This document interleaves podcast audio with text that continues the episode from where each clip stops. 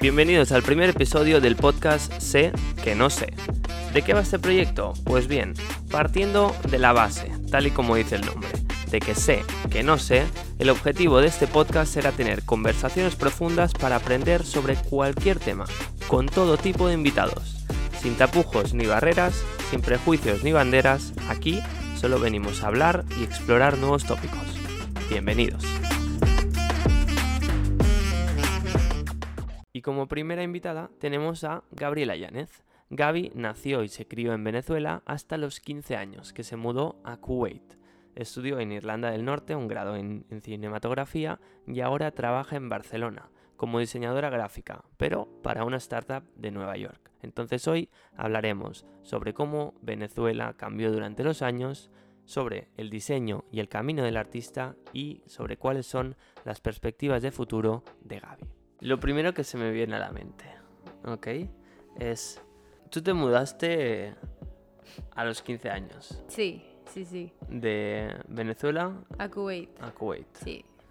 ¿Qué se siente cuando a, lo- a los 15 años te mudas de un país como Venezuela a Kuwait, que pues, es totalmente diferente, ¿no? Es un país árabe, Sí. eh, es un país con reglas muy fuertes sí. de vestimenta, de sociedad, etcétera.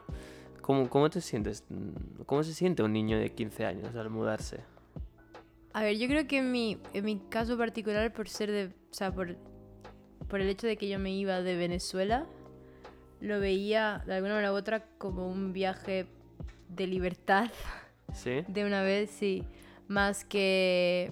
O sea, creo que no estaba yo consciente en el momento de lo diferente que iba a ser. ¿Sabes? Simplemente te querías ir. Sí, me quería ir de Venezuela. Y, y sí es verdad que cuando llegué, me acuerdo que lo primero que vi eran, o sea, era sobre todo las letras árabes. En, sabes que todo brilla un poco en, en el mundo árabe, sabes, en, en lo- lo- todos los, rot- los rotuladores, creo que los, Los carteles. los carteles, los rotuladores, los rotuladores. rótulos, son los rótulos, los, los rótulos. rótulos. Eso, eso. En plan, de las tiendas y tal, en plan, todo lo hacen con luces. Ok. ¿Vale? Entonces todas las letras en árabe más... O sea, llegué de noche, entonces las letras así con luces y todos los niños con el dishdasha, que es el vestido que usan, ¿vale? Los niños también. Sí, los niños, o sea, el típico traje árabe ¿Pero blanco. niñas o también niños? Mm, Bueno, mm, los niños y las niñas, Ah, pero las vale. niñas no usan el traje blanco, esos son los niños. Ok. Las niñas sí usan un- un- una valla, es negra. Pero bueno, en fin. O sea, me acuerdo que el, el impacto visual fue muy grande y, y me pareció súper cool, la verdad. Y aún... Como que no, no me había dado cuenta aún de que vivía allí, ¿sabes? Entonces todo era muy emocionante.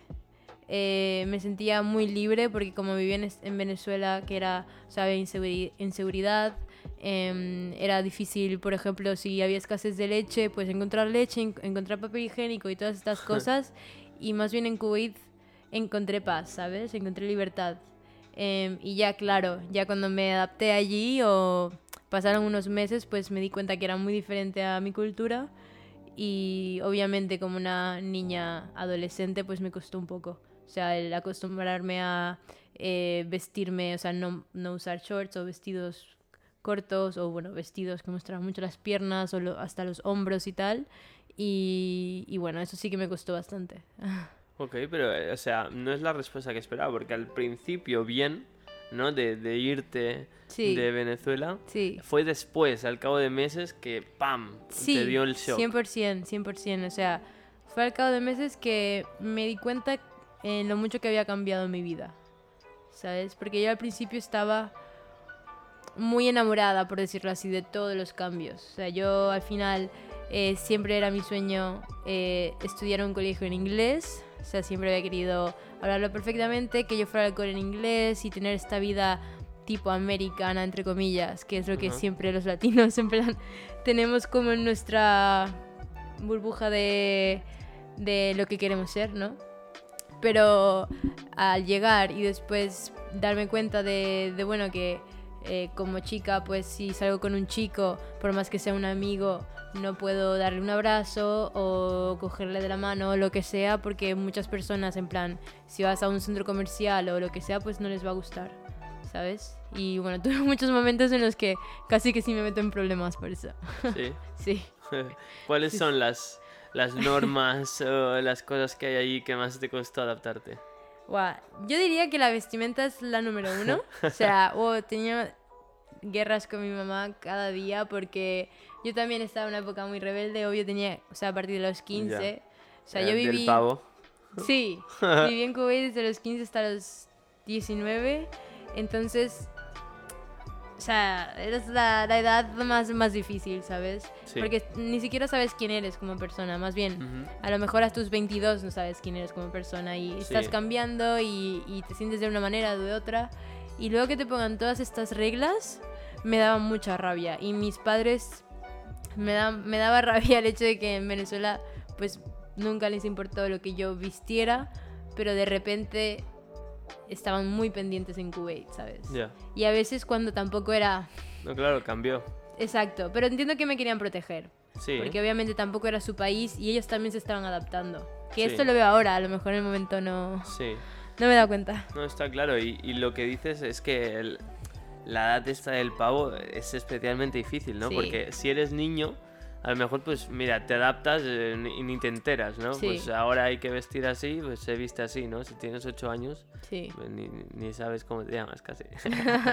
Pero, y de mayor, si vas con 22 o 25, eh, ya, ya sabes a dónde vas. ¿no? Exacto. Ya estás preparado mentalmente. Exacto. Aunque bueno, por más que estés preparado mentalmente, sí es verdad que aunque hayas leído mucho del tema y te vayas allí, igualmente te va a costar.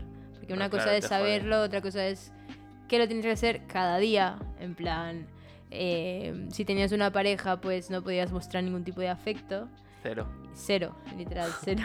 Entonces era bastante difícil en ese sentido. Pero sí es verdad que también te acostumbras a que sea difícil y te acostumbras también a hacer trampas, por decirlo así. Al final, la palabra es acostumbrarse, pero. Pero bueno, buscar la manera de romper la regla, básicamente. pero acostumbrarse al final es la, la clave, ¿no? Porque si no, Sí, puedes vivir claro. hasta amargado. Claro, claro. A ver, había momentos en que ya... O sea, yo tuve una infancia muy bonita, de verdad. Y mira que me han pasado un montón de cosas. o sea, En Venezuela. En, en, en todos lados, o sea, desde General. Venezuela y en Kuwait, ¿sabes? O sea, yo creo que dejé de ser niña cuando me fui de Kuwait. Ok. Cuando me fui a vivir a Belfast eh, como estudiante en la uni. Pero, o sea, em, tuve una infancia brutal, ¿sabes? Em, por más que haya sido diferente en Kuwait, yo la recuerdo muy bonita al final. Porque es que me dio muchas cosas. O sea, me abrió la vida internacional. eh, me encantaba que el cole fuera en inglés. Me encantó conocer a todos mis amigos de todas partes. Entonces lo tengo como algo, o sea, muy positivo, a pesar de que habían cosas que no me gustaban. Pero yo sabía que era temporal. Ajá. ¿sabes? Y yo sabía que si yo, o sea, lo que más me motivaba era que si yo había sobrevivido Kuwait a mis 15 años, podía sobrevivir todo en la vida. Es que todo, y me iba a adaptar a todo, o sea, y la, por ejemplo, hay gente que no se puede mudar a países nórdicos por el clima o por la o porque no hay tanto sol y yo estaba como, mira, me da igual, me voy a mudar porque, o sea, si yo me puedo mudar al país nórdico va a ser por la pasta que gano. Si Sí. hace frío o lo que sea, me adapto, ¿sabes? Sí. Entonces te pone como en esta mentalidad de, no sé si es supervivencia de alguna manera, pero tú sabes que donde tienes que ir te adaptas y te da esa madurez, ¿sabes? Y te da también la confianza de que lo puedes hacer porque ya lo has hecho antes. Ok. O sea que vas a poder replicar eh, esta experiencia de adaptarte a una nueva cultura tan, tan diferente Sí. a otras partes de tu vida, 100%. a otros momentos. Sí, yo creo que sí. En plan, me ha enseñado a ser muy tolerante. eh, me ha enseñado a nunca generalizar. Me ha enseñado a, a aceptar los cambios. Más que aceptar los cambios es moverte con el cambio, ¿no? Eh, ser flexible, adaptarte, eh, adaptarte, eh, ¿cómo explicarlo? Eh, ver lo que está pasando, estudiar la cultura en la que estás y decir, vale, me cuesta esto y esto y esto, pero mira, encuentro esto que me gusta de la cultura o lo que sea. Pero ya te ponen, ya te, ya te da como ejercicios mentales, ¿sabes? De cómo puedes disfrutar la experiencia que tienes por más que no es la más idónea que tengas en el momento. Ujú. Entonces yo creo que eso te lo da una vida internacional, sobre todo si sales de tu país, eh, joven o no, pero joven siempre es más fácil, como lo hemos Sí, explicado. sí, sí. Em, porque aún estás viendo quién eres. Entonces, si tú vas probando otras cosas de otras culturas, también pues te va muy bien. Y vas descubriendo cosas que a lo mejor en tu país pues no nunca lo hubieras descubierto. No, eso está claro. El salir de tu zona de confort Sí. e irte a otro país Sí, siempre aporta. sí. Siempre. Aunque sea duro, aunque sea... Si es duro, aún aporta muchísimo más. yo creo eso. Yo creo que ¿Sí? si es duro, sí, al 100%. Si es duro es em, que es justo es lo que tenías que aprender. Por algo es duro. Y te tienes que preguntar por qué es duro y, y qué es lo que te cuesta de, de eso. Y de ahí es que sacas em, estas conclusiones, ¿no? Al final no es sufrir por sufrir, ¿sabes? Porque hubiera sido muy diferente que, vale, yo solamente me hubiera enfocado en la parte negativa en Kuwait y no veo el hecho de que he aprendido inglés, de que tengo amigos internacionales en todo el mundo, de que tuve la oportunidad de estudiar en Irlanda en la universidad en inglés, ¿sabes? Sí. Y me hubiera quedado con el hecho de que no podía salir con chicos, de que tenía que cubrirme el cuerpo. Entonces al final depende de la perspectiva que, que tienes. ¿no? Claro, pero eso siempre es fácil verlo mirando hacia atrás, ¿no? Entonces, tú en el momento lo veías, Sí, Eh, sí. estabas consciente de todo lo que te Sí, estaba porque- aportando bueno. Sí, sí, 100%. Porque siempre lo había pensado. O sea, si ya me acostumbro a Kuwait, puedo acostumbrarme a cualquier cosa.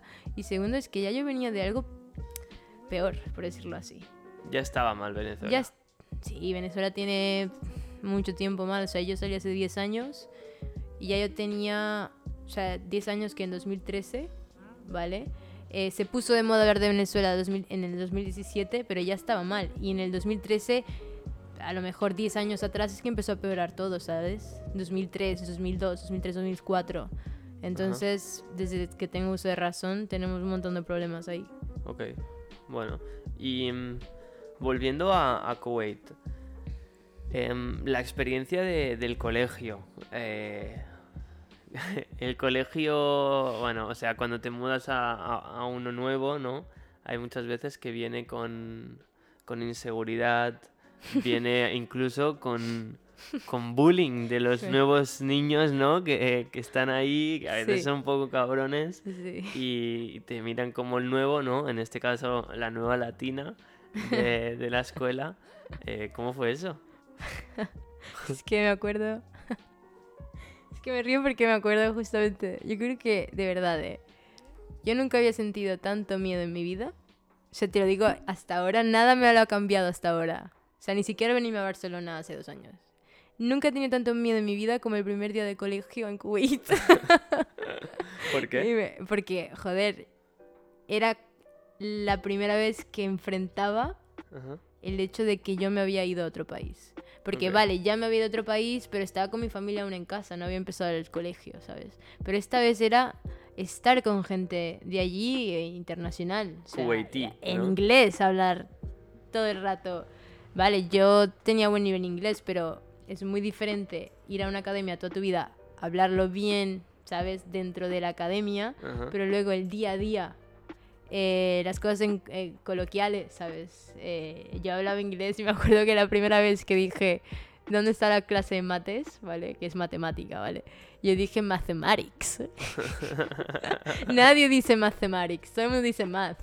O cosas así. Y me acuerdo que la primera clase, o sea, de paso que tenía miedo y estaba temblando, Sí. todo el mundo fue súper majo conmigo. O sea, todo el mundo. Al final es un colegio internacional y literal, para ellos es normal que entre gente a cualquier punto del año.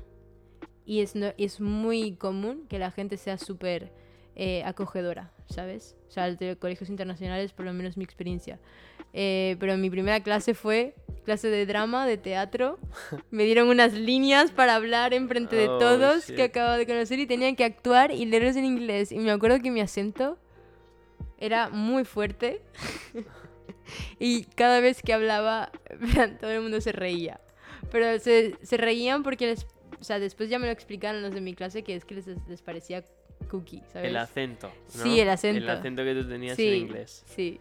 Bueno, y aún la tuviste buena, ¿eh? Porque eh, cuando yo fui a Estados Unidos, am, son sentimientos raros, porque, por ejemplo, mi experiencia, que la he comentado con otros que han ido allí y también les ha pasado, es que te aceptan, les caes muy bien, porque es como eh, el nuevo que es exótico, que viene de otro lugar, pero a la vez, al menos con el inglés que nos enseñan en España, que es muy básico, eh, se reían de mí a cada dos palabras que, que yo decía. Em, y era un constante ejercicio de decir, a ver, Oscar, se están riendo de, de- de tu vocabulario, Sí. ¿sabes? No de ti. Eh, Sí. En general, porque después eran majos. Sí. Pero claro, eh, tener toda la clase riéndote, riéndose de ti, Sí. eh, ah, te afecta. te Sí, afecta. pero yo recuerdo que, o sea, te entiendo, bueno, porque a mí también me pasó, ¿sabes? Sobre todo con palabras como, en vez de decir study, study, ¿sabes? Como muy exagerado en español y a mí me pasaba. Pero sí es verdad que en ese momento no lo tomé como algo malo. No sé, ahora no lo recuerdo, o sea, no sé si fue el- como me trataron, ¿sabes? Allí. Y eran árabes, ¿eh? O sea, eran súper abiertos, súper majos. em, me invitaban a cosas, ¿vale? Yo ya tenía amigas, empecé a ir a casas, eh, a salir al centro comercial, era lo único que podemos hacer. em, pero eran muy majos. Y sí que se reían un poco, pero lo que más me daba rabia, pero eso ya llegó un poco después, cuando ya tenía confianza, que tenía otros amigos y tal, era que como era latina me decían mexicana, ¿sabes? Y como era un ambiente internacional, Siempre pasa. sí, y sí es verdad que como todo el mundo era internacional, todos éramos muy, o sea, teníamos chistes muy fuertes, muy, por decirlo así, racistas, o sea, cosas que en otros países no los pudieras decir, pero como todos estábamos mezclados nos daba igual. Y teníamos que acostumbrarnos a, a esa, no sé, dureza, por decirlo así, ¿sabes? Ya te ponía la piel Más dura. más ¿no? dura, ¿sabes? Uf, yo me acuerdo de palabras que se me han quedado marcadas de, de tan mal que le dije, ¿sabes? Una de ellas, y, y me pasó con muchas que estaba segurísimo que se llamaban así, como pues el típico stop sign, eh, la, la- Stop. la señal de stop que vemos en, en todas las calles ¿no? de España. Stop. Stop, stop, stop. Pues yo decía, em, esto es una señal de stop, y no, es stop. Stop. Sorry.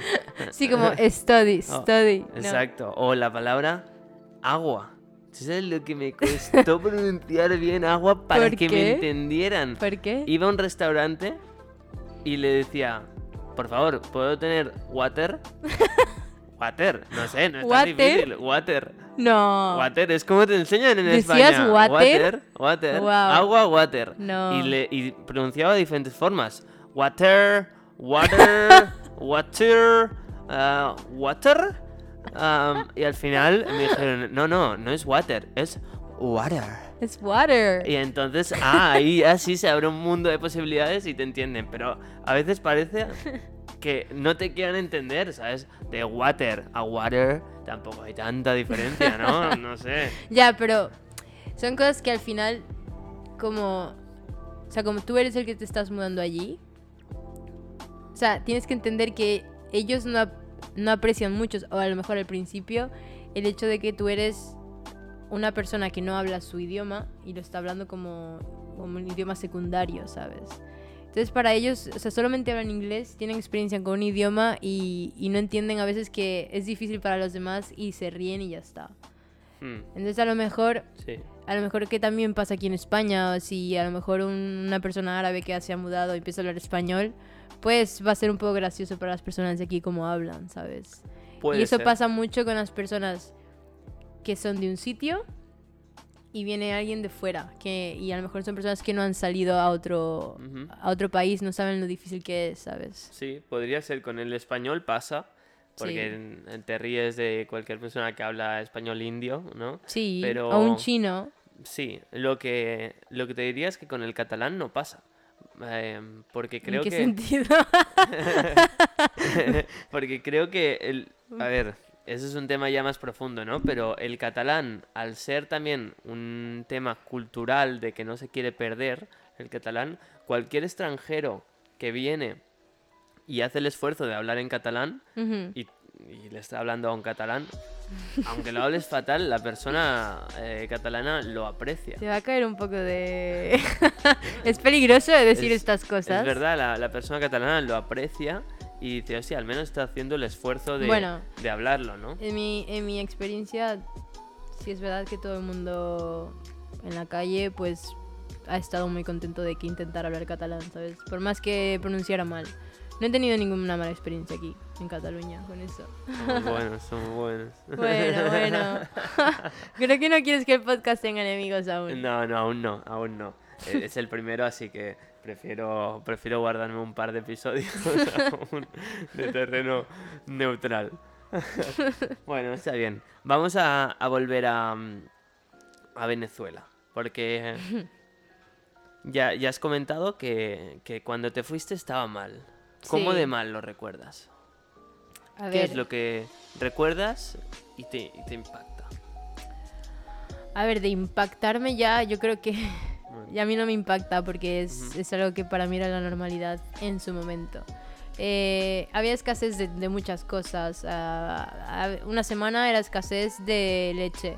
Eh, otras, otro mes escasez de papel higiénico. Que vas al supermercado y, no, ha- hay. Y no hay. O tienes que hacer una cola gigante, o sea, una cola, una, sí, una cola gigante para poder que te lo den, ¿sabes? Eh, entonces, me acuerdo que era difícil, me acuerdo que las cosas eran, estaban muy caras, ¿sabes? La inflación era una locura. Yo creo que la inflación de ahora, bueno, no sé, o sea, es que la verdad es que mentiría, porque es que si sube cada rato, pues eh, llegó a ser eh, de millones, ¿sabes? De por ciento la inflación de Venezuela. Sí. Y era una locura. Entonces, me acuerdo de eso. Me acuerdo también que era súper inseguro. O sea, yo recuerdo tener miedo de, de salir, de siempre estar pendiente. Sabía, tenía que saber quién me iba a llevar a tal sitio, a qué hora me iba a buscar, si mi padre me iba a buscar a las 7, a las 6 y 45, 6 y 50 estaba yo fuera esperando para que él no tuviera que estar esperando fuera de casa en el coche porque le podían atracar o yo qué sé. Entonces yo recuerdo que era... Todo era como miedo, era difícil y, y nunca se... La verdad es que yo sabía en- dentro de mí que yo no iba a no me iba a graduar allí, ¿sabes? Sí. Yo sabía que yo me iba a ir, yo me quería ir desde siempre, desde que era pequeña. Sí. Entonces sí, yo recuerdo que, que yo no estaba feliz allí y que era todo muy precario. O sea, recuerdo que era todo difícil, Pero, ¿sabes? ¿cómo puede ser que, por ejemplo, falte papel? ¿Por qué no hay papel en el supermercado? A ver, yo no tengo los hechos en plan. O sea, yo puedo hablar de lo que recuerdo, Sí. porque ahora sí es verdad que me he desligado mucho de lo que está pasando en Venezuela. O sea, después del 2017 ya no quise saber más nada. Y mm, se me ha ido olvidando y lo he ido apartando. Pero no lo hay porque no, el país no tenía recursos, por decirlo así. O sea, hay tanta corrupción en el gobierno, ¿vale? Tanta corrupción a niveles que no nos podemos explicar, que es que ya no había dinero para importarlo, Joder. ¿sabes? Entonces era así con todo. O a lo mejor em, no había, no... mm, Es, es eso, no tenemos dinero para importarlo o, y no había dinero para producirlo, no había dinero para eh, poder so- sopor- o sea, soportar o apoyar una empresa nacional, ¿sabes? Entonces era siempre em, un racionamiento. O sea, había, hay- hasta hoy en día hay racionamiento de luz, de electricidad. Y ahora creo en mi ciudad hay seis horas de, ra- de racionamiento. Seis horas sin Racionamiento luz. te refieres a que te, te limitan el uso. Bueno, claro, te quitan la luz, literalmente te quitan la luz por tantas horas al día. Ok. O sea, entonces es, por ejemplo, ahora creo que son seis horas de racionamiento en, en Maracaibo, en mi ciudad. eh, yo qué sé, desde la 1 hasta las 7 de la tarde. Y sabes que de 1 a 7 tú no tienes electricidad. Y todo el mundo lo sabe. Entonces tienes que hacer de todo por la mañana o por en la noche, porque sabes que de 1 a 7 no vas a tener ninguna... O sea, no vas a tener electricidad en tu casa, que es un derecho humano, ¿sabes? Sí. Y somos un país petrolero. Bueno, aquí en España no es un derecho, porque si no pagas la luz, no tienes. Ya, pero digo, derecho, bueno, es que al final, sí es verdad, y tam- tampoco tengo mucho conocimiento de, de esto, pero sí que tienes que pagar obviamente la luz y todo allí, pero no es, no es Y bueno, la verdad es que no lo sé, sí, creo que estoy inventando un poco. No, está bien, está bien. Entonces, quería saber, ¿por qué no quieres saber sobre Venezuela? Has dicho ¿Cómo? antes, eh, en el- a partir Ah. del 2017 me desligué y ya no sé más sobre Venezuela. ¿Por, por qué no quieres saber más? Porque yo creo que nos rompieron el corazón a toda la nación. O sea, hubo un, eh, hubo un, un caso en el 2017 cuando, a ver si recuerdo, empezaron a haber muchas protestas eh, estudiantiles, ¿vale? Y fue la, yo creo que una de las pocas veces que he sentido que de verdad podemos cambiar algo, porque la gente en la calle no era normal, o sea, lo que había eran centenares y centenares de personas manifestando. Y había mucha violencia, o sea, habían eh, grupos del gobierno que venían a las manifestaciones y herían a las personas de la oposición que estaban manifestando, eh, venían y mataban, o sea, literal, es que disparaban directamente a... Porque sí. porque sí, porque pueden, ¿vale? Y los militares estaban, o sea, en vez de proteger a la civilización, es que nos venían a matar, ¿sabes? Porque no hay consecuencias, ¿no? No, no hay consecuencias ellos. para ellos, no. Entonces tú podías estar eh, a lo mejor eh, meses, o sea, meses, eh, prácticamente arriesgando tu vida en estas manifestaciones y estabas confiando en que los de la oposición no fueran unos vendidos, ¿sabes?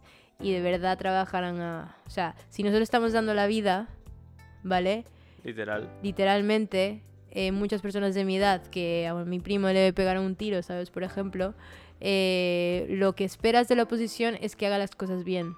Y no los hicieron bien. Nos, nos eh, traicionaron, por decirlo así. O sea, no pasó nada después de eso. Creo que hubieron más de 400 muertes, ¿vale? En todo el país. Eh, en las manifestaciones duraron, ponte de, es que no sé exactamente las fechas, pero unos 3, 4 meses. Y después de eso es que no pasó absolutamente nada.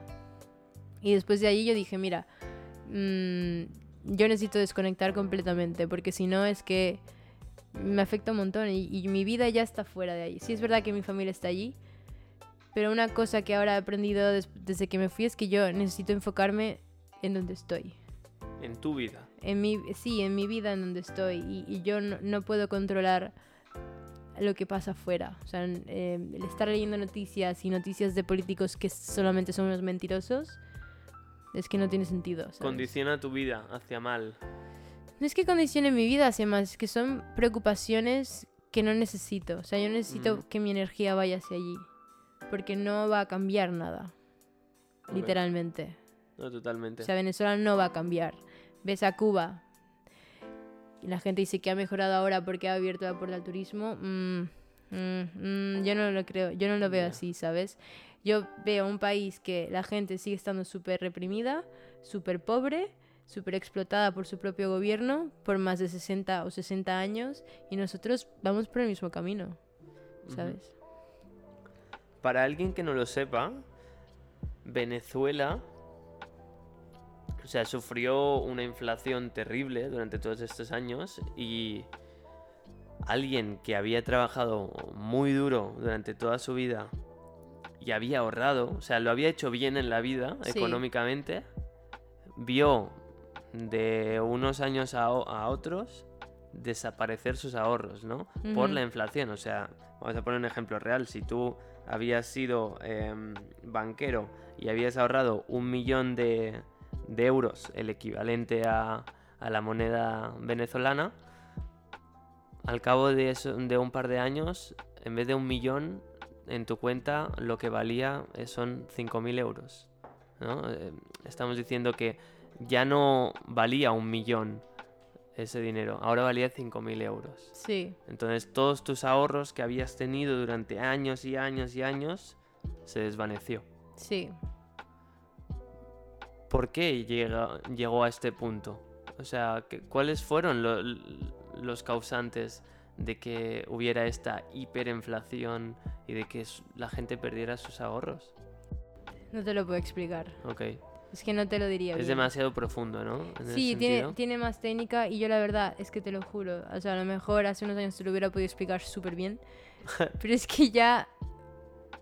suena tonto, pero es que ya no, ni me, o sea, es como, no, los- no lo tengo en, es como si lo hubiera bloqueado. Desconexión total. Sí, Bueno, a veces ayuda incluso. Si, si, si al final no te aporta nada positivo, solo es negatividad, negatividad, negatividad. sí, sí. A ver, una persona con, que lo sepa mucho mejor, estoy segura que lo puede explicar No, súper bien. obvio, perfecto, ya lo invitaremos. sí.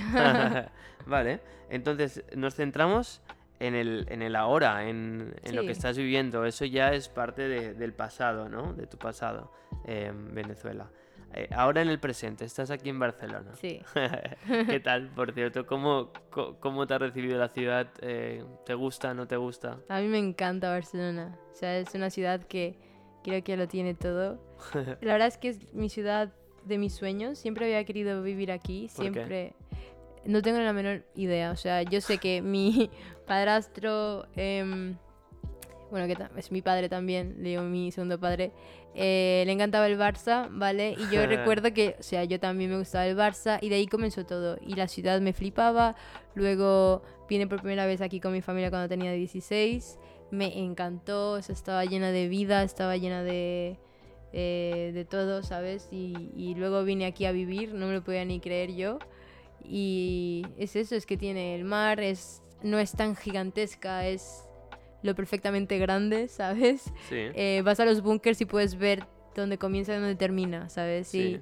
Y, y también me encanta la cultura artística que tiene. O sea, vas al Born y ves estos grafitis pintados o estas tiendas alternativas que dices, pero ¿cómo? Eh, tienes una tienda de esto, pero es súper interesante, ¿sabes? sí. Y te encuentras con gente de, de todo tipo. O sea, creo que también es, es un museo en sí, o sea, la gente que hay aquí.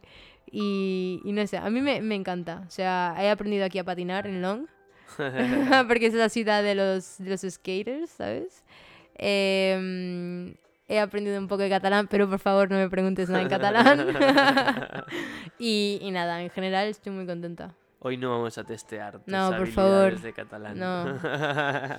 Pero otro día sí. Y entonces, eh, bueno, ¿qué estudiaste tú? Eh, ¿Y dónde lo estudiaste? ¿En Kuwait? ¿Estudié el qué? Eh, la carrera. Ah, vale, eh, no, en Belfast, eh, cinematografía. ¿Por qué Belfast? Bueno, Porque Belfast es la capital de, de Irlanda del Norte, ¿no? o sea, yo aplico, la- o sea, yo en ese momento aplicaba a las universidades del Reino Unido porque yo estaba en un colegio británico. y es lo que tocaba. es lo que tocaba. Segundo, em, la universidad, o sea, donde estuviera la universidad yo iba a ir, ¿vale? Pero la de Belfast me llamaba mucho la atención. eh, bueno, a mí me encantó la universidad en sí, la página web. Me encantó el, o sea, el programa, quiero decir. El marketing es importante. El marketing lo hicieron súper bien. O sea, con solo decirte que todas las fotos era, era con sol y todo el, el mejor clima del mundo. Qué Y luego llegar allí era después, un eh, no parar de Vi una llover. estadística que dice que llueve 300 días al año, ¿sabes? Pues cogieron esos, esos 65. Esos que no. 65 para hacerle fotos y ya está. Que es septiembre, del resto es que llueve todo el rato. Y, y nada, Belfast también porque grababan Juego de Tronos en ese momento. Ok. Entonces yo recuerdo que yo quería ir a ver si podía encontrarme a un actor. Spoiler, nunca Las- encontré a nadie. Las mejores razones, ¿eh? Para Las mejores razones. Bueno, a ver, dije que era por la, carrera por la carrera, por la carrera también. Ok, ok. Sí, sí. No, eso es lo que dicen.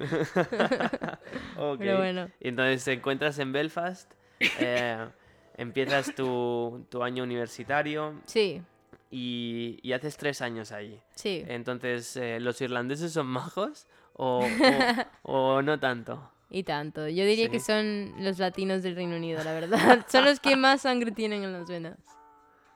¿Por qué? Porque sí, por, por la manera en que son, son súper Ok. acogedores, son muy mm, abiertos, eh, siempre... es- O sea, y creo que es algo que en Kuwait no me había dado cuenta que lo había perdido, pero el buenos días a un extraño eh, y el sonreír a un extraño, era, era como, wow, todo el mundo está aquí muy contento, ¿sabes? Y recuerdo que esa fue como mi primera impresión de Belfast y de los irlandeses. Y bueno, no cambió la verdad. Vale. Hiciste la carrera allí, enterita, tres años, que son ¿no? las carreras de, eh, de Inglaterra y De Reino Unido. del Reino Unido. y entonces, ¿te gustó?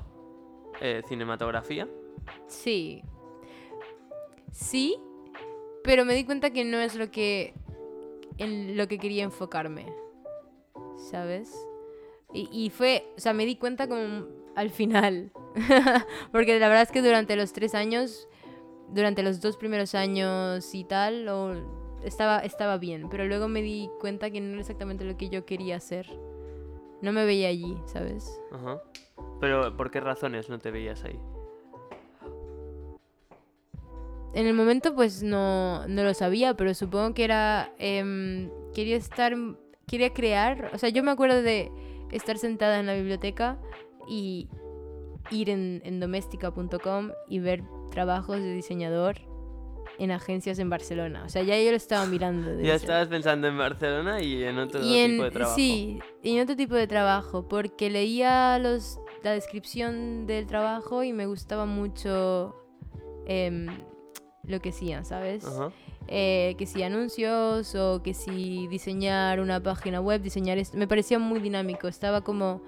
Era como un contacto directo con crear, como si estuviera pintando, ¿sabes? Pero digital. Sí. Y el cine me parecía que es, es increíble. O sea, grabé mi primer corto en, en- o sea, mi corto de la uni y fue brutal, ¿sabes? Pero era, es un proceso más largo. Es un proceso que tiene la pre, la producción y la postproducción. Y, y es con un, o sea, es todo en equipo. Y para mí el diseño ya era como más, saber, es más individual, ¿sabes? Y yo no Sí. sabía eso, que yo me gusta, o sea, el trabajo en equipo, es, obviamente en diseño también lo, lo hago, pero es mucho más individual. O sea, es ponerme los cascos y ir a mi rollo. Entonces no tengo que...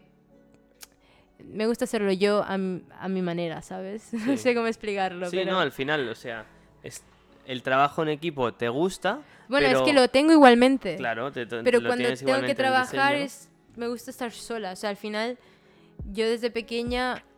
Me o sea, todo yo era, era yo sola. Yo no tenía hermanos ni nada. O sea, era yo pintando sola, jugando sola. Y me he acostumbrado así. O sea, yo voy a mi rollo. Sí.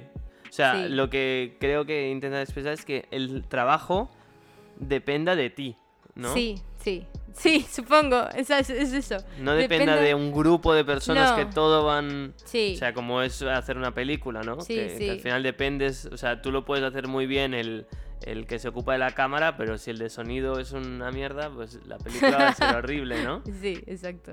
Ok, ok.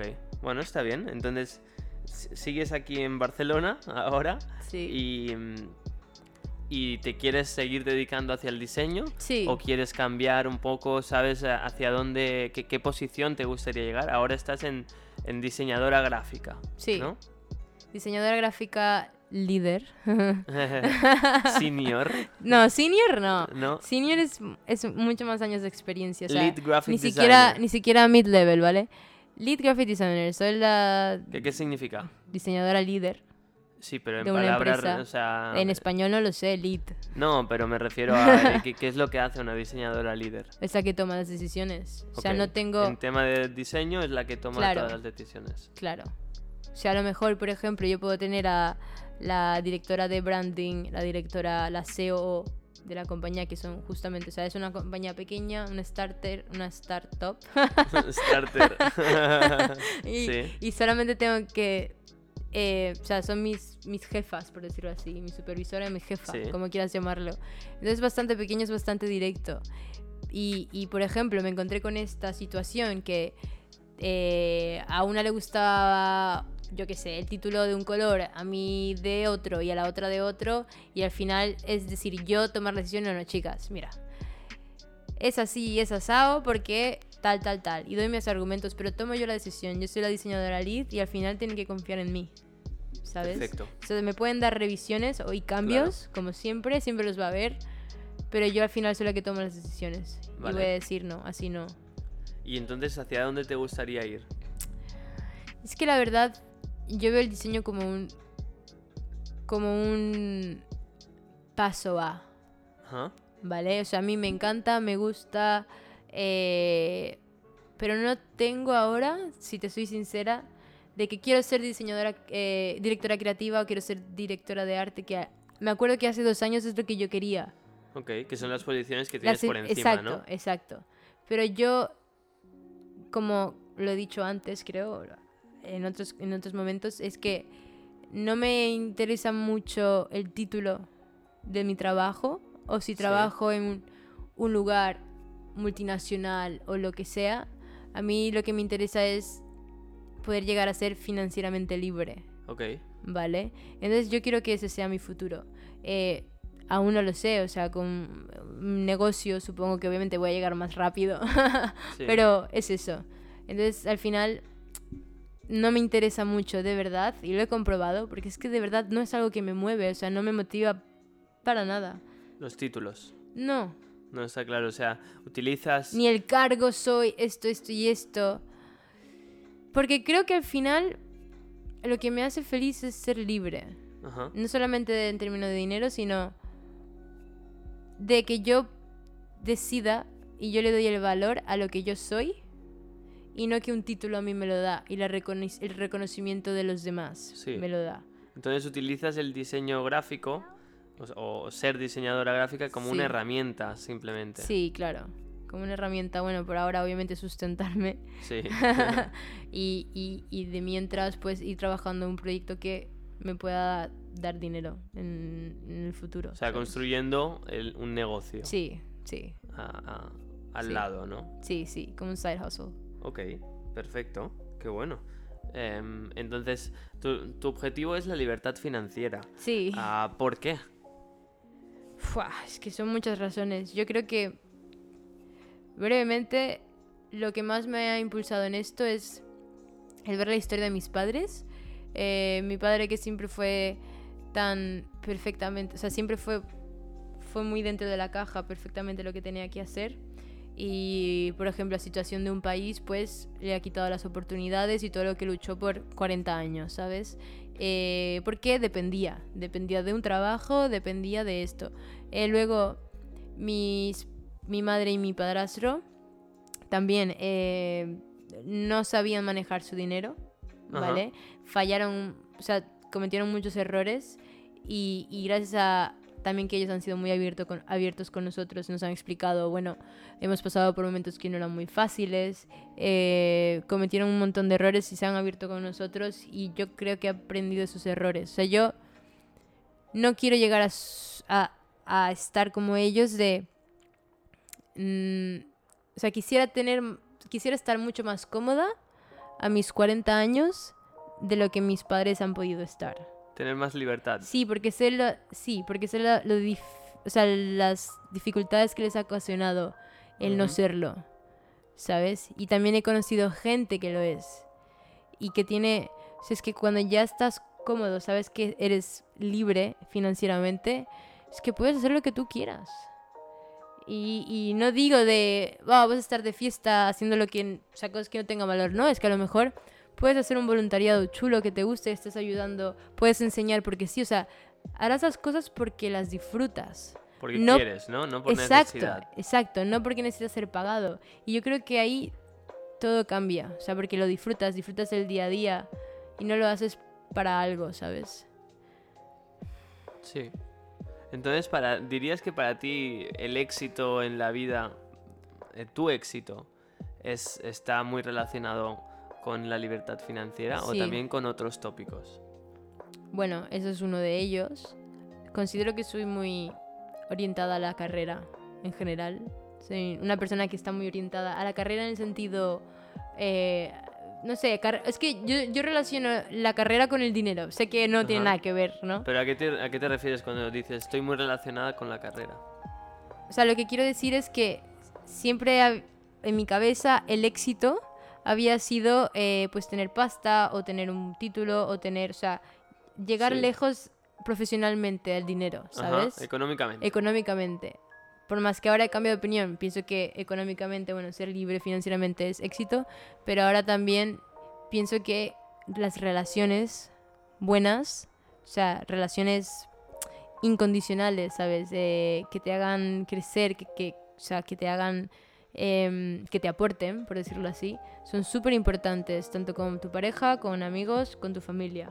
sí. O sea, si tienes estas relaciones de gente que de verdad te ama y que tú amas, y si de paso tienes, eh, eres libre financieramente, pues yo creo que eso es éxito. Genial. Aunque bueno, si tienes relaciones buenas y aún no eres libre financieramente, también lo consideraría un éxito. Ujú. Porque muchas personas de verdad es que no lo tienen. Ya. Al- y también al final, si tienes la libertad financiera, pero llegas a ese destino solo, Ya, eh, no sé si vale la pena, ¿no? ya. Eh, te dirán, no, pero pues ya harás amigos cuando sea, cuando tengas Eso esa es más libertad". difícil. Eh, aparte de que es más difícil, es más, mm, es más vacío. Eh, conservar los amigos de toda la vida tiene un valor. ¿Y por qué tiene un valor? Porque son los más sin- sinceros contigo, son los que saben Bueno, cómo eres en todos los momentos. No siempre. No ¿eh? solo cuando tienes dinero. No siempre, ¿eh? Yo creo que depende mucho de la persona que conozcas. ¿En, Los co- ¿En qué amigos. sentido dices eso? Los amigos, que has dicho que los amigos de siempre son siempre los que son mejores contigo. No creo que siempre. Hay personas que me han impresionado de lo que son buenas conmigo, de lo que me aportan y las he conocido ahora o hace un año. No, eso por supuesto. Eso por supuesto. Pero, pero si de aquí 20 años tampoco te gustaría no tener ninguno Ah, no, de tus no, no, no. amigos No, obviamente que no. de los con los que empezaste en el colegio, ¿no? Solo tener nuevos. No, es que no estoy... de- o sea, creo que no tiene nada que ver una cosa con la otra. O sea, no tiene nada... Para mí, ¿eh? O sea, yo creo que tú puedes estar... A ver, por ejemplo, ahora que tengo unas amigas increíbles, ¿vale? De la infancia, pero, por ejemplo, eh, de pequeño, pues, estaba con este grupo, eh, crezco, me doy cuenta que no me aporta nada. No voy a seguir con ellos solamente porque estaban conmigo en el colegio, ¿sabes? 100%. Exacto, es construir relaciones, sea ahora o luego, o que construí hace tiempo, pero que me aporten. O sea, que sean personas que también quieran crecer como yo, sí, que sean personas que me enseñen, que sean personas que yo amo y que ellas me aman a mí, ¿sabes? sí. Se basa en construir relaciones que son Que sean profundas ¿no? y significativas, ¿sabes? Muy Sin bueno. juzgar, que te quieran y ya. que te quieran Y y, ya. ya. Qué bueno. Y entonces, también tenía un par de preguntas hacia ti eh, que, que me había apuntado en el tema, por ejemplo, artístico, que te quería preguntar. Eh, para, ti, ¿qué, ¿qué es la creatividad, por ejemplo? Porque es una pregunta muy abstracta que cualquier persona tiene a lo mejor su definición, ¿no? Pero cambia mucho. Entonces, ¿cómo defines la creatividad? Para mí, la creatividad es expresar lo que tú sientes con libertad. ¿Sabes? Em, el dejar fluir esa, esa idea, porque lo estás haciendo con libertad, sin, sin ningún tipo de...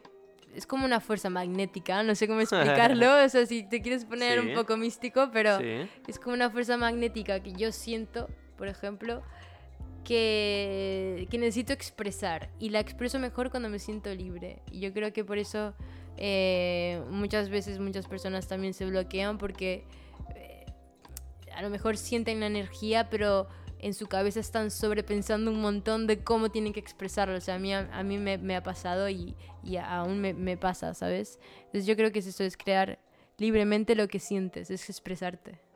Vale, perfecto. Y cualquier persona puede ser una persona creativa, puede ser un artista, eh, o, o realmente se nace con, con esa habilidad. No, yo no creo que uno nace siendo nada. yo creo que todo lo aprendemos aquí. Y Yo creo que cada persona puede ser lo que quiera ser y definitivamente cada uno de nosotros puede ser una, un artista. O si no, no quieres llamarlo artista, ¿vale? Puedes llamar creativo. Yo creo que cada quien puede ser creativo, ¿sabes? En su día a día. De, la, de cualquier manera. De cualquier manera, manera, ¿en qué sentido? En el sentido de que no simplemente en la creatividad involucra el pintar, el, el, ¿sabes? Lo que conocemos como las artes que ya, las clásicas de pintar o música o esculturas o lo que sea. Para mí también tiene que ver la creatividad en, en, en un negocio, en brainstorming, en tener ideas Claro. nuevas, en propuestas nuevas. Eso también es creatividad. Claro. No solamente engloba un aspecto, que es lo que conocemos como artista. ¿sabes? Es mucho más grande que eso. Sí. Solo tenemos que dejarla fluir. Sí. No, no limitarla, ¿no? Cuando tú tienes una idea en el trabajo, aunque seas pues eh, un comercial, ¿no? De software. Sí. Si, si encuentras una nueva manera de vender ese software con- de, de un formato que no se ha utilizado hasta ahora, Exacto. a lo mejor estás siendo creativo y depende de ti de limitarlo y decir, mira, bueno, da igual, como no lo han intentado, da igual. O proponerle a tu jefe, ¿no? Sí. Es que al final algo creativo es algo nuevo. Sí, Si lo piensas así, o cuando dices, oh, qué creativo que es, esto es muy, es muy nuevo. Entonces, es innovador. claro, es cuestión de, de sentir esa creatividad o esa energía y confiar en nosotros mismos lo suficiente para expresarla de esa manera. Y no siempre es fácil. Yo creo que es algo que, sé, que tenemos que aprender. A veces falta es esa parte de, de confianza, esa última que has dicho, ¿no? Sí, sí, de, de decir, mira, más que confianza es el miedo, yo diría, más de... Dejo el miedo de qué dirán de mí, ¿sabes? Es muchas veces lo que nos para, pero bueno. ok, y la tercera pregunta que te quería lanzar es, em, vamos por la calle y vemos cada día infinidad de diseños. ¿Qué es lo que hace que un diseño sea bueno? Vale, un diseño para, o sea, para mí. Sí, para desde mí. tu Sí, perspectiva. desde mi perspectiva, los diseños que más me gustan es lo que los que son, o sea, yo creo que entre menos menos es más, ¿vale? Entonces, eh, un diseño que tenga eh, unos elementos muy simples, pero que, que tengan un concepto detrás, ya sea la tipografía que usas o si usas un tipo de, de forma, ¿sabes? Eh, y yo qué sé, em, por ejemplo, ay, ¿cómo se llama? Hay una, una, no sé si lo vas a conocer, es una compañía que se llama Zendesk, ¿vale? Y en su brand, en su brand book utilizaba formas, que si círculo, que si flecha. Entonces cuando quería poner, por ejemplo, Customer Support, en la parte de los logos unía una flecha con, yo qué sé, con un círculo y eso significaba, eh, eh, la flecha significaba el apoyo, o sea, como la guía, y el círculo, pues a lo mejor significaba la persona, ¿sabes? Ajá. Entonces es eso, es tener un concepto detrás de elementos gráficos. Cuando lo pones todo junto en, una, en un anuncio, en, en un post de Instagram, pues que no solamente te hable el copy, pero que todos los elementos te hablen. Lo que pasa es que llegar ahí es difícil porque menos es más. Sí, Y tienes que saber comunicar el punto. está claro. Al final para mí... Lo más el- importante. Sí, eh, saber comunicar lo más importante. Sí. Para mí lo sea, que hace un buen diseño... Diseño Es- es arte Sí, con un mensaje. Es una comunicación. claro. No es.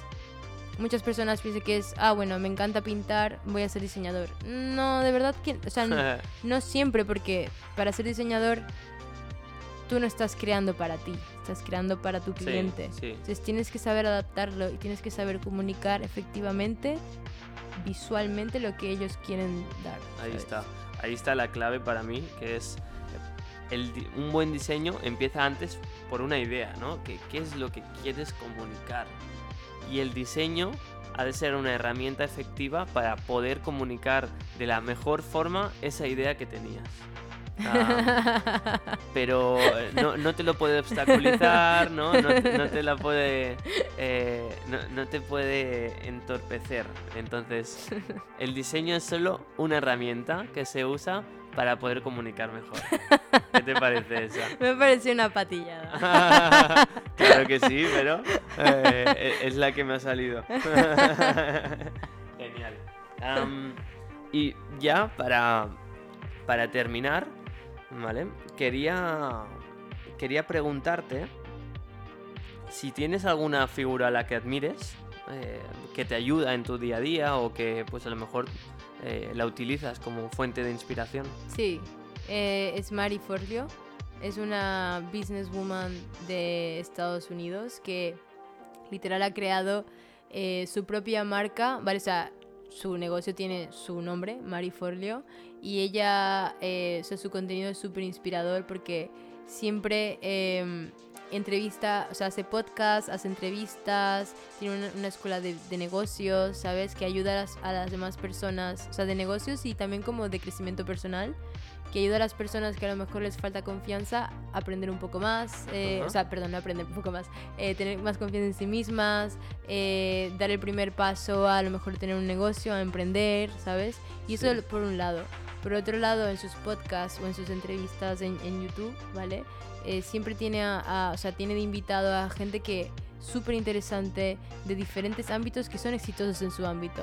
El otro día vi un vídeo de una chica que es una, una psíquica internacional, en plan así está reconocida por el New York Times y la tía había sacado un libro nuevo, ¿vale? Y habla de, eh, es más como espiritual, pero luego eh, ha entrevistado a gente que es súper, em, creo que es su nombre, no me acuerdo si es Mary Stuart, es súper famosa. Ella, o sea, tiene un, un imperio, un negocio, ¿sabes? Y le entrevistó a ella. Entonces siempre tiene como... Siempre está invitando gente que aporta un montón y que es exitosa en su ámbito. Sí. Y la chica en sí te da muchas herramientas para eh, creer en ti, para dejar al lado el síndrome del impostor, ¿sabes? Que nos afecta mucho. Y, y siempre es espiritualmente y, y- y- y en términos de negocios me- es una persona que me gusta muchísimo. Ok, genial. Sí. ¿Qué es el símbolo del el, el síndrome del impostor? Wow, el síndrome del impostor es lo que me pasa a diario. es esto de... Es como una... O sea, te voy a dar mi... Como yo lo veo, ¿vale? Sí, en mis propias palabras, pero es como eh, esa voz de nuestro ego que intenta, intenta protegernos eh, de equivocarnos, ¿sabes? Que, que sabes de esa voz que te dice, no, no, no creo que puedas hacerlo, mejor que no lo intentes, o sea, es sentirte así, porque es una parte de tu ego, ¿vale? Que intenta mantenerte en tu zona de confort porque te está protegiendo, cree que te está protegiendo, ¿vale? Entonces es esta voz que escuchas que, que te dice que, que, no, que no puedes con algo y, te- y de verdad te sientes inseguro en, en esa tarea y en realidad es que sí puedes y que, que tienes que salir de, de esa caja, por decirlo así. sí. No sé si me explico. De esa burbuja. Bueno, de esa burbuja. o sea, como lo he entendido, es que estás capacitado para hacer una tarea, pero tu miedo a lo mejor Claro. te incapacita tanto que dices que soy un impostor aquí, ¿no? O sea, no pinto nada Sí. haciendo esta tarea. sí, sí, te sientes que, que no, exacto, que no pintas nada en esa tarea. Ok, perfecto. Pues ahora ya sí, la última pregunta para poder terminar eh, este podcast. Si nacemos con un destino escrito o escribimos nuestro propio destino, ¿qué crees? Que escribimos nuestro propio destino. Al 100%. ¿Sí? Sí. ¿Por qué? Porque somos creadores todos. O sea, yo, de verdad es que para mí no tuviera ningún sentido la vida si tuviéramos un destino. O sea, eh, ¿para qué aprender cosas nuevas? ¿Para qué ser mejor eh, cada día? ¿Para qué vas a querer mejorar? Si tienes ya un destino escrito, es que no tiene sentido. Yo prefiero pensar, o sea, obviamente no tengo una respuesta, o sea, no me la ha dado Dios ni nada, pero eh, yo prefiero pensar que yo puedo crearlo Así me abre un mundo de posibilidades y de... Sí, de posibilidades sin límite, ¿sabes? Yo creo exactamente mi futuro, mi, mi, mi vida. Genial. Pues con esto acabamos el primer episodio del podcast Sé que no sé. Muchas gracias Gaby por haber venido, ha sido genial, eh, hemos disfrutado la verdad mucho. Y nada, a todos los que nos estáis oyendo, gracias por estar aquí, nos vemos la próxima semana, hasta la vista.